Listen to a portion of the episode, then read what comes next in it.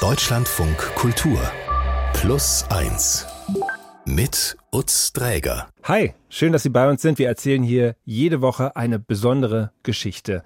Und ich sage auch Hallo zu Henrike Möller. Hi. Hallo. Wir sind uns hier ja schon häufiger begegnet. Du hast, glaube ich, mir allein schon zwei dieser mhm. Geschichten erzählt. Genau. Es geht heute ums Thema Geschwister. Darf ich raten, ob du Geschwister hast? Rate gerne. Was glaubst du? Ich könnte mir vorstellen, dass dem so. Ich glaube, du hast nicht viele Geschwister. Wenn du hast, du vielleicht einen Bruder oder eine Schwester. Ich habe eine ältere Schwester. Okay. Genau, ja. Aber das war auch ein Grund, warum ich diese Geschichte jetzt erzähle. Ah, okay. Also weil ich vieles nachfühlen kann von dem, äh, was die Protagonistin erzählt. Jeder, jede, der die Geschwister hat, der weiß, Beziehungen zwischen Geschwistern sind oft besonders kann besonders intensiv sein, aber vielleicht auch mal besonders herausfordernd. Neid, Missgunst, Konkurrenz, sowas ist zwischen äh, Geschwistern ja auch ganz normal. Aber Hass, genau darum geht es in unserer Geschichte der Woche. Henrike Möller hat sie mitgebracht, wie gesagt. Das heißt, es geht hier mal wieder um existenzielle Fragen, um schwierige emotionale Konflikte, wie so häufig, hm. wenn du da bist. Ja, genau, wobei diesmal die Geschichte über euch zu mir kam, mhm. denn die Protagonistin der Geschichte, sie möchte gerne Freier genannt werden, ist Mitte 60, die hat der Plus 1 Redaktion eine lange Mail geschrieben, drei DIN A4 Seiten und ihr wiederum habt dann mich gefragt, ob ich nicht ihre Geschichte erzählen möchte.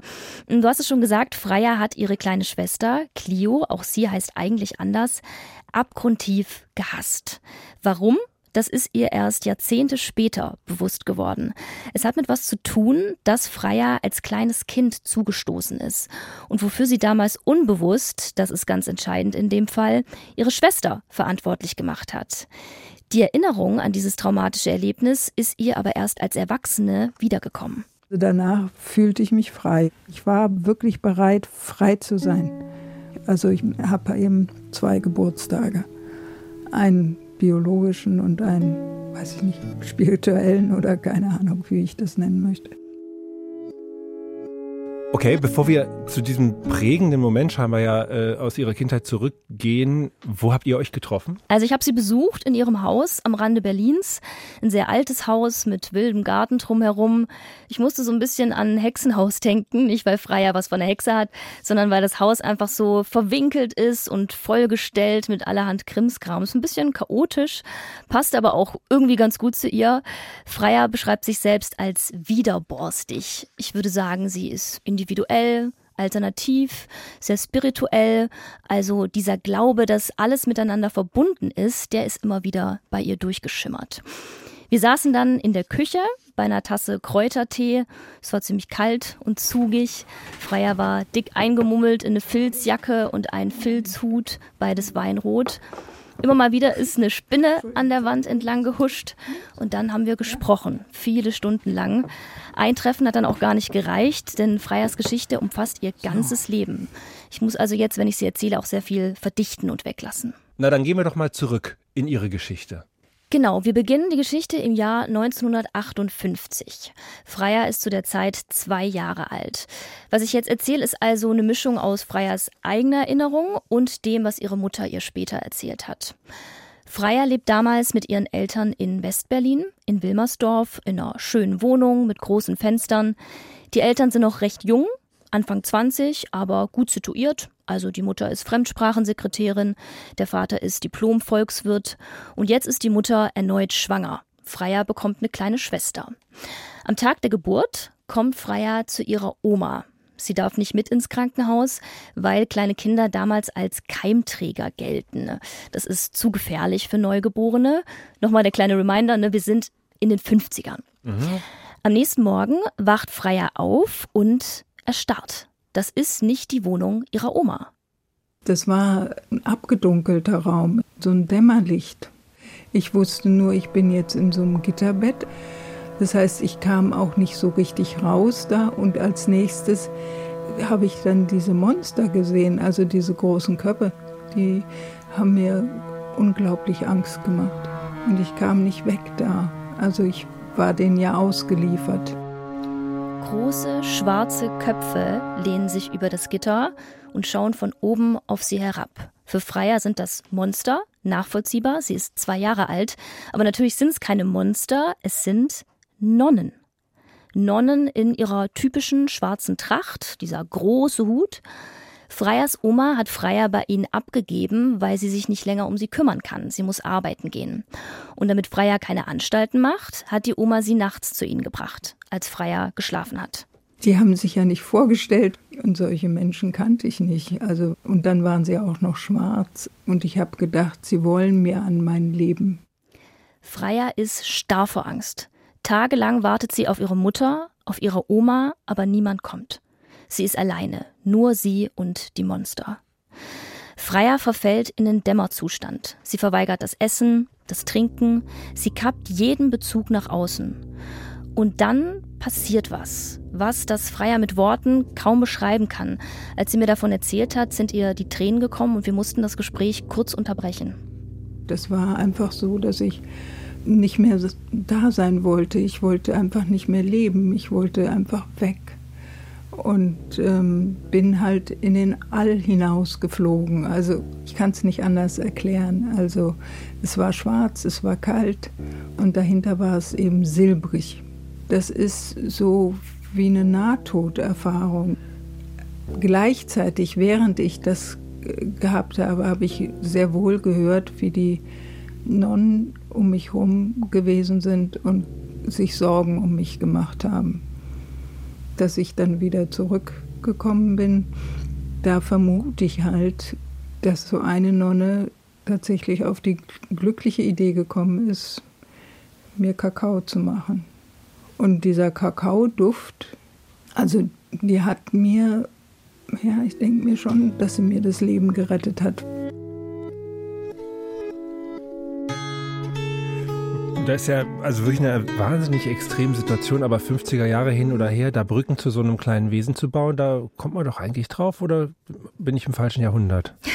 Ja, also du sagst es, es waren die 50er. Also da ähm, war man einfach so erziehungstechnisch noch äh, sehr, sehr anders drauf. Ich habe da auch mit einer Erziehungsexpertin drüber gesprochen, Nora Imlau.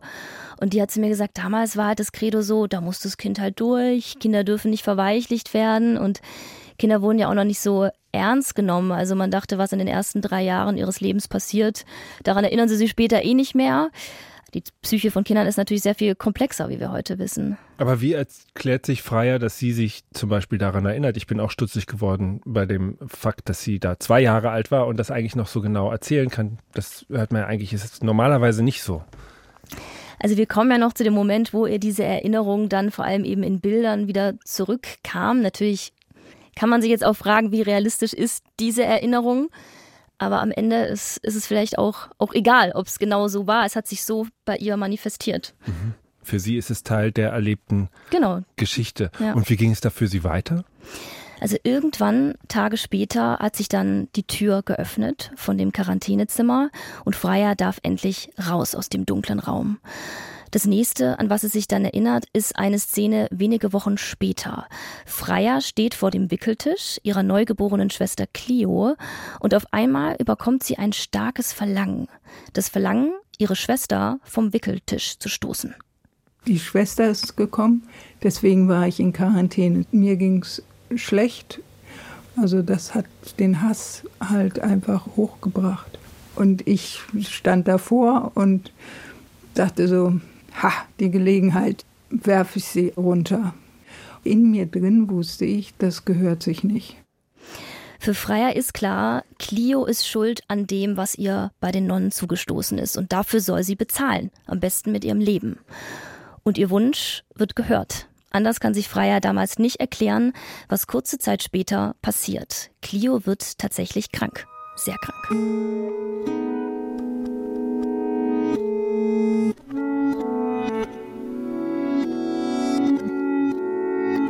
Je älter Clio wird, umso deutlicher wird, dass mit ihr was nicht stimmt. Sie spricht nicht, sie kann nicht richtig laufen, sie braucht immer noch Windeln. Jetzt denkst du vielleicht, es klingt eher nach einer Behinderung als nach einer Krankheit. Ja, aber ich denke, der Grund, warum Freier mir gegenüber immer das Wort Krankheit verwendet hat, ist der, dass es nie eine offizielle Diagnose gab für Clios Symptome und die sich auch erst allmählich gezeigt haben. Freiers Familie glaubt, es war ein Narkoseschaden. Clio ist nämlich mit zwei Jahren an der Hüfte operiert worden, unter Vollnarkose. Beweisen lässt sich das äh, nicht. Woher Clios Behinderungen gekommen sind, ähm, ist für Freiers Geschichte aber auch gar nicht so wichtig. Entscheidend ist was anderes. weil ich natürlich unbewusst sehr wohl mit ziemlichem Grauen gesehen habe, was, dass es meiner Schwester so schlecht geht. Habe ich halt gemeint, das ist meine, meine Magie.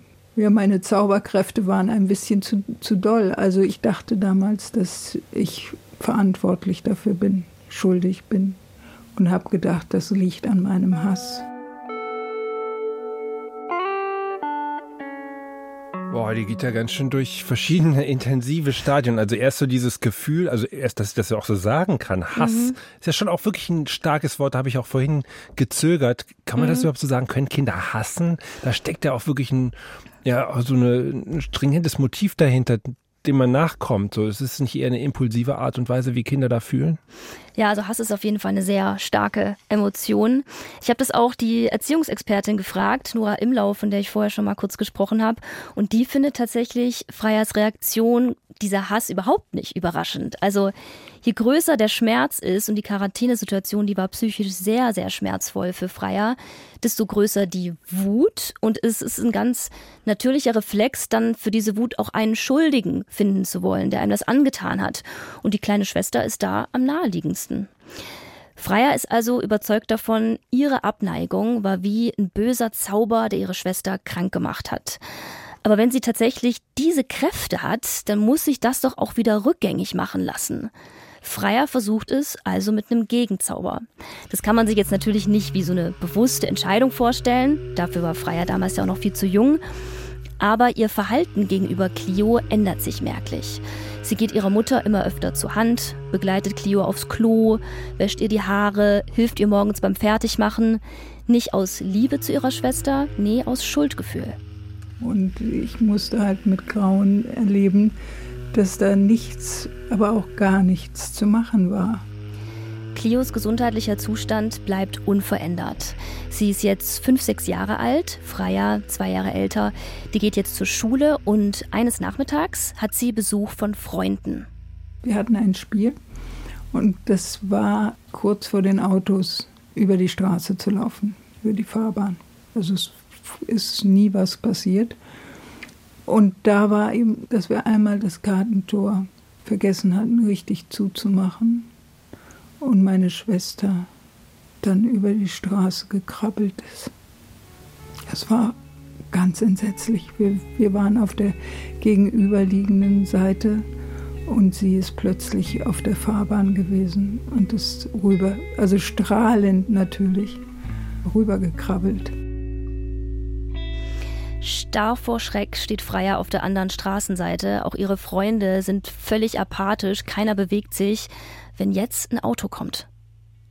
Ich habe in dem Moment gemerkt, dass ich meine Schwester sehr, sehr lieb habe und dass ich unbedingt möchte, dass sie am Leben bleibt. Ja. ja. Clio schafft es. Sie kommt heil auf der anderen Straßenseite an. Ich habe Freier gefragt, ob sie ihre Schwester dann in den Arm genommen hat vor Erleichterung. Aber Freier meinte, nee, sie war noch so in Schockstarre und vielleicht auch ein bisschen überwältigt, was da in dem Moment für Gefühle in ihr hochkamen. Nämlich diese tiefe Zuneigung für ihre Schwester. Mhm.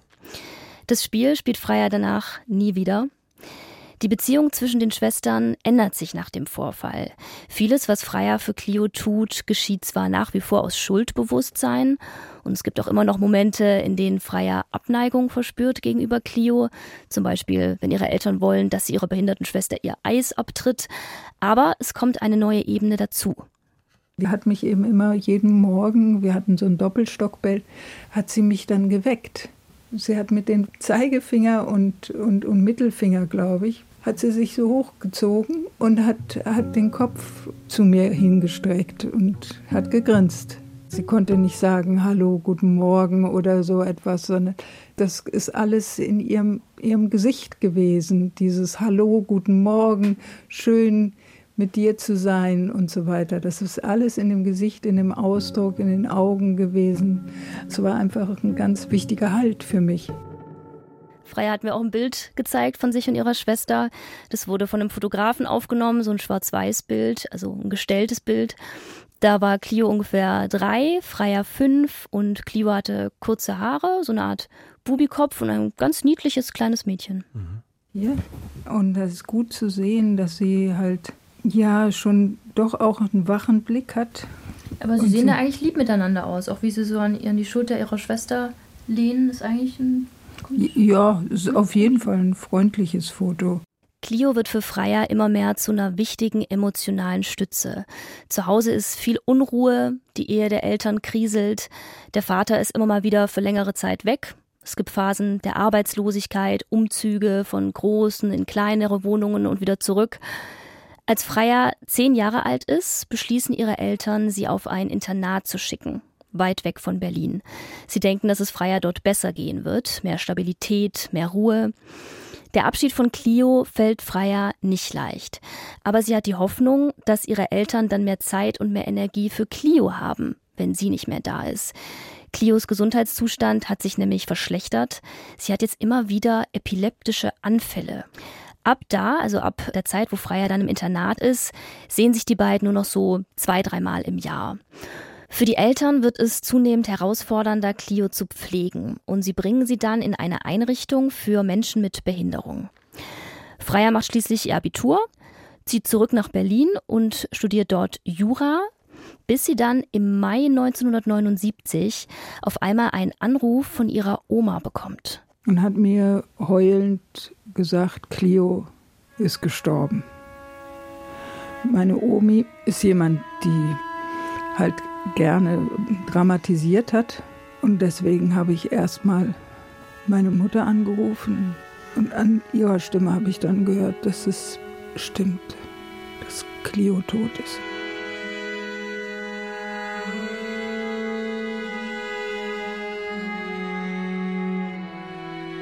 Ich bin ehrlich gesagt noch immer ziemlich perplex. Also du hast ja erzählt, Clio hat eine schwere Behinderung, aber woran ist jetzt plötzlich gestorben? Ja, die Einrichtung hat Freyers Mutter gesagt, es sei ein epileptischer Anfall gewesen. Freyer selbst hält es auch für möglich. Ihre Mutter wiederum glaubt, so hat Freyer mir erzählt, dass Cleo an, Zitat, mangelnder Zuwendung gestorben ist. Also die Mutter bereut es bis heute zutiefst, sagt Freier, dass sie Clio nicht bei sich zu Hause mhm. gepflegt hat. Mangelnde Zuwendung, das ist natürlich ein harter Vorwurf. Äh, wir können da jetzt im Rahmen dieser Geschichte, wo es ja auch um die Schwesternbeziehungen zwischen Freier und Clio gehen soll, nicht weiter drauf eingehen, aber der Umgang mit behinderten Menschen in den 60ern, 70ern, das ist sicherlich was, wo man nochmal genauer hingucken kann, was aufgearbeitet werden muss. Freier hat Clio nicht oft im Heim besucht. Meistens haben sich die beiden gesehen, wenn sie zu Hause waren, über Weihnachten zum Beispiel. Aber wenn sie sie besucht hat im Heim, dann hat sie es dort auch kaum ausgehalten, meinte sie zu mir, weil sie das Gefühl hatte, die behinderten Menschen dort werden mehr verwahrt als wirklich umsorgt. Als Clio stirbt, ist Freier Anfang 20. Sie hat gerade ihr Jurastudium begonnen, lebt in ihrer ersten eigenen Wohnung in Berlin, engagiert sich in einer anarchistischen Gruppe. Doch mit Clios Tod kommt Freyers neues, eigenes Leben zu einem plötzlichen Halt. Also erstmal bin ich in, in einen Laden gegangen und habe mir eine Trauerbinde gekauft. Und das wurde dann bei den Kumpels und Freunden wurde das erstmal sehr schräg aufgenommen. Also die haben gesagt, ich würde da viel zu offensiv damit umgehen. Und ich habe gedacht, das ist doch auf der anderen Seite eine gute Sache. Also dann wissen alle, dass ich eben in Trauer bin. Trotzdem fällt Freier das Trauern schwer. Sie ist ja Anfang 20 ungefähr. Ne? Mhm, mhm. Genau. So zwei, drei Monate nach Clios Tod ist sie im Sommerurlaub in Frankreich und erst dort, als sie eine Schweigewiese besucht, kann sie wirklich weinen um Clio. Sie macht dann mit ihrem Jurastudium weiter, lernt einen Mann kennen, doch sie spürt, dass es ihr nicht gut geht. Irgendwas zieht ihr die Energie. Und habe einfach gemerkt, dass ich einen ziemlichen Schatten habe. Also, dass es irgendwie was nicht mehr funktionierte. Um Brot zu essen, eine halbe Scheibe Brot zu essen, brauchte ich zwei Stunden. Und habe das unter Tränen gemacht. Freier verliert immer mehr Gewicht. Als dann auch noch ihr Vater stirbt, begibt sie sich 1987, also acht Jahre nach Clios Tod, in eine psychosomatische Klinik. Der Aufenthalt hilft ihr auch. Sie beendet ihr Jurastudium, gründet eine Familie. Aber dieses unbekannte Etwas in ihr hört nicht auf, ihr Kraft zu nehmen. Jahrelang. 2006, Freier ist inzwischen 50 Jahre alt, beschließt sie, Frührente zu beantragen. Aber die wird ihr nicht genehmigt. Sie solle es mit einer Rehabilitationsmaßnahme versuchen. Also begibt sich Freier erneut in diese psychosomatische Klinik. Dort nimmt sie an einer Schreitherapie teil. Über das Schreien sollen verschüttete Gefühle und Erinnerungen hochkommen. Freier liegt also auf dem Boden und schreit und auf einmal sieht sie diese Tür vor ihrem inneren Auge. Eine Tür, die halb offen war. Und ich wusste sofort, welche Tür das ist. Dass das die Tür ist aus der Quarantäne raus, von dem Zimmer, wo ich eingesperrt war, als ich zwei Jahre alt war dann schrei ich, habe ich angefangen zu schreien, die Tür ist auf, die Tür ist auf, die Tür ist auf. Und da war ich, dachte ich, okay, dann musst du ran. Ist es dir in dem Moment des Schreins schon bewusst Ja, da muss ich ran. 48 Jahre später, diese Zeitspanne muss man sich mal vor Augen führen, erinnert sich Freier durch die Schreitherapie daran, was ihr mit zwei Jahren in dieser Nonneneinrichtung zugestoßen ist. Und diese verdrängte Erinnerung ist das Puzzleteil, das sie gebraucht hat, um, man kann es wirklich so sagen, ihr ganzes Leben zu verstehen.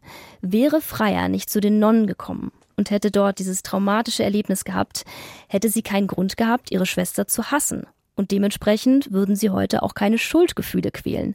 Denn genau das ist dieses dunkle Etwas, das ihr seit Jahren Energie zieht, Schuldgefühle.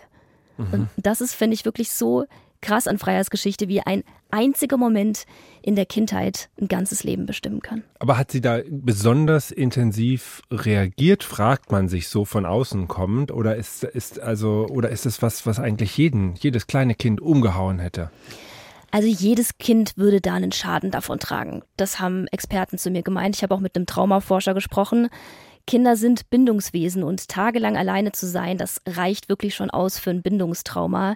Entscheidend war sicherlich auch, dass mit Freier im Nachgang da nicht oder zumindest nicht ausreichend drüber gesprochen wurde. Also weder von den Eltern noch mit einem Therapeuten. Ich hätte auch wirklich gern mit der Mutter über die Sache gesprochen, mhm. habe ich auch versucht.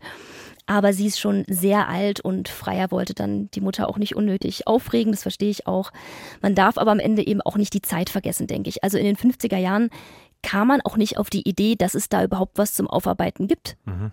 Ich finde auch bei all dem steht drüber, die sind einfach wahnsinnig alleingelassen in allen möglichen Belangen, was man vielleicht auch dieser Zeit ein bisschen äh, ja, ja dieses Augen zu und durch. Man, man schafft das schon. Dieses, dieses, ja, wie ich auch sagte, dieses, äh, dass man Kinder nicht verweichlichen möchte. Ne? Ja, wahrscheinlich die Älteren auch noch schwer mit dem Krieg beschäftigt und ja. die Kleinen hat man nicht verstanden und dann wurden die halt rumgeschoben, so in solche Situationen oder halt eben in Internate oder sonst wohin, ja. wo sie vielleicht sogar auch ein bisschen stabiler hatten. Da hatten die Eltern ja vielleicht auch manchmal gar nicht Unrecht. Jetzt spanne ich den ganz großen Bogen. Aber das, das schreit einem so entgegen, mhm. finde ich, wie allein die eigentlich waren.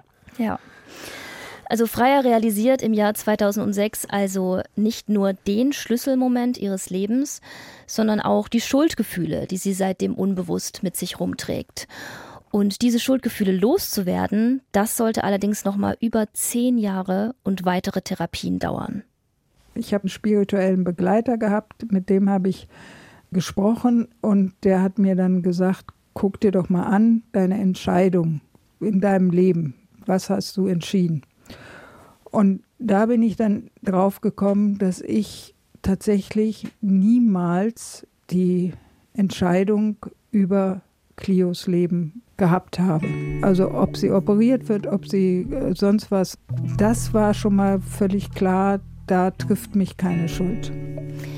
Ihr Herz braucht allerdings ein bisschen länger als ihr Verstand. Erst 2017 ist Freier bereit, ihre Schuldgefühle endgültig loszulassen. Es waren drei Tage, die waren ganz, ganz, ganz anstrengend, wo ich nochmal durch diese ganze Tiefe durchgegangen bin.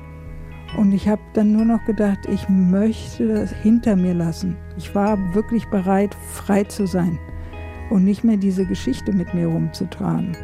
Ja, tatsächlich habe ich dieses Geschenk bekommen. Also ich kann es nicht anders sagen als ein Geschenk, dann frei zu sein davon. Es gab dann aber also sozusagen diesen Moment, wo ihr dann klar war, okay, sie lässt es jetzt hinter sich. Genau, das war nochmal so ein innerer Prozess und am Ende stand davon einfach diese Fähigkeit, endlich damit abschließen zu können. Und ist das wirklich so eine enorme Befreiung im Sinne einer zweiten Geburt, wie sie das am Anfang gesagt hat? So empfindet sie es, ja. Und hast du das Gefühl, dass sie das auch, sagen wir mal, ausatmet? Als, also ist das eine Person, die diese Geschichte mit diesem Ende so erzählen kann? Ich glaube, sonst hätte sie mir auch gar nicht ihre Geschichte erzählt, allein, dass sie bereit ist dazu, mir diese Geschichte zu erzählen. Also ich habe ich hab das schon auch so empfunden, dass sie dieses Kapitel für sich zu einem friedlichen Ende bringen konnte. Mhm. Und dein eigener Bezug dazu? Du hast gesagt, für dich war das auch eine wichtige Geschichte, weil du selber eine Schwester hast. Ja, nicht nur, weil ich eine Schwester habe, sondern weil ich dieses nachempfinden kann, wie das ist, wenn ein Geschwister krank ist. Und bei uns war das eben so, dass ich krank war. Also ich war mit 13 äh, sehr schwer krank, ich hatte Krebs. Und das heißt, da war in der Zeit die ganze Aufmerksamkeit bei mir. Und ich weiß schon, was das mit einer Schwesterbeziehung macht, wenn man das Gefühl hat, von den Eltern weniger gesehen zu werden, auch wenn man das vielleicht rational nachempfinden kann. Aber so dieses, und das ist halt auch was, was äh, bis heute natürlich irgendwie auch, auch nachdauert, ne? dass man, dass meine Schwester da schon auch das Gefühl hat, dass ich einen besonderen Beschützerinstinkt bei meinen Eltern nach wie vor auslöse. Mhm. Ja. Und war das dann für dich überhaupt, wenn ich diese Nachfrage noch stellen darf, äh, möglich, da so zu sitzen und dir diese Geschichte einfach anzuhören? Oder warst du da ständig auch in, selber in innerer Bewegung, als Freier von sich berichtet hat? Ja, es, es geht einem schon, schon nahe. Also ich glaube, vielleicht habe ich diese Parallelen auch jetzt erst gesehen durch die mhm. Aufarbeitung von ihrer Geschichte und mir jetzt auch erstmal so Gedanken gemacht, oh, wie war das denn für meine Schwester damals? Also es hat so ein bisschen so einen kleinen Prozess auch bei mir tatsächlich mit meiner Geschichte angestoßen. Und, und bist du dafür dankbar oder ist das zwischendurch auch, dass du dachtest, Moment mal, ich bin hier zum Arbeiten gekommen? es, ist, es ist schon eine Geschichte, die, die mir sehr, also die auch schwer war manchmal für mich. Mhm. Doch, würde ich schon sagen. Hm. Und wenn wir nochmal zu Freier gucken, wie geht's dir heute? Also ich habe das Gefühl, dass Clio immer noch sehr viel Raum einnimmt, so in ihren Gedanken, in ihrem Herzen, aber nicht mehr auf diese quälende, belastende Art. Also sie erinnert sich sehr gerne an Clio zurück, an ihr Lächeln am Morgen, an den Tag, als ihr das Ballfangen beigebracht hat oder auch an ihren Humor. Wo ich so elf, zwölf war, da war das so eine Situation, wo eben meine Mutter abgewaschen hat und ich habe abgetrocknet und Clio sollte das jetzt in die Besteckschublade einordnen. Und ich habe ihr immer gesagt, Löffel dahin, Messer dahin, Gabel dahin. Und sie hat es eine ganze Zeit lang gemacht. Irgendwann hat sie angefangen, die Sachen falsch einzuordnen. Ich war richtig sauer und dann hat sie mich angestrahlt.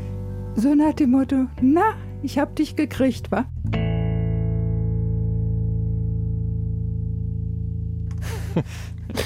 Vielen Dank, muss man an dieser Stelle auch wirklich mal sagen, an Freier dafür, dass Sie uns hier Ihre Geschichte anvertraut haben, die Geschichte mit uns geteilt haben. Sie war in sehr guten Händen, muss man dazu auch sagen.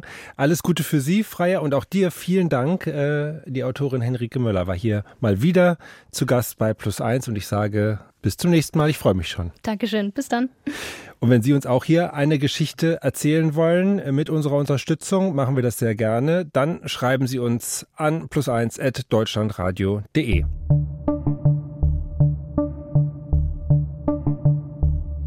Sie wissen, es gibt jede Woche zwei Podcast-Folgen von Plus Eins. Ich empfehle Ihnen hier noch unsere zweite aktuelle Plus Eins Folge, die Sozialpsychologin Johanna Degen. Die ist zu Besuch bei Plus Eins. In ihrer Forschung setzt sich Johanna mit unserem Verhältnis zur Technik auseinander. Das war eine sehr lange Zeit für sie so, dass sie eigentlich fortschrittsoptimistisch war. Die Ergebnisse ihrer Forschung haben sie allerdings schockiert und da beginnt sich was bei ihr zu ändern. Und es macht auch was mit der Bindung, ob wir uns nach dem Sex den Rücken streicheln oder eben dem Handy zuwenden. Ne? Der Fokus liegt dann dort. Warum macht man das? Ich frage mich oft, warum tun wir, was uns nicht gut tut? Weil ich habe unter den vielen Menschen, mit denen ich rede und den Prozessen, die ich beobachte, noch niemanden gefunden, der gesagt hat, das finde ich super und ich will so weitermachen. Ein besonderer Besuch hier bei Plus Eins, die Sozialpsychologin Johanna Degen. Hören Sie sich das gerne an und empfehlen Sie uns weiter. Mein Name ist Utz Dreger. An dieser Stelle erstmal danke fürs Zuhören. Machen Sie es gut und bis bald.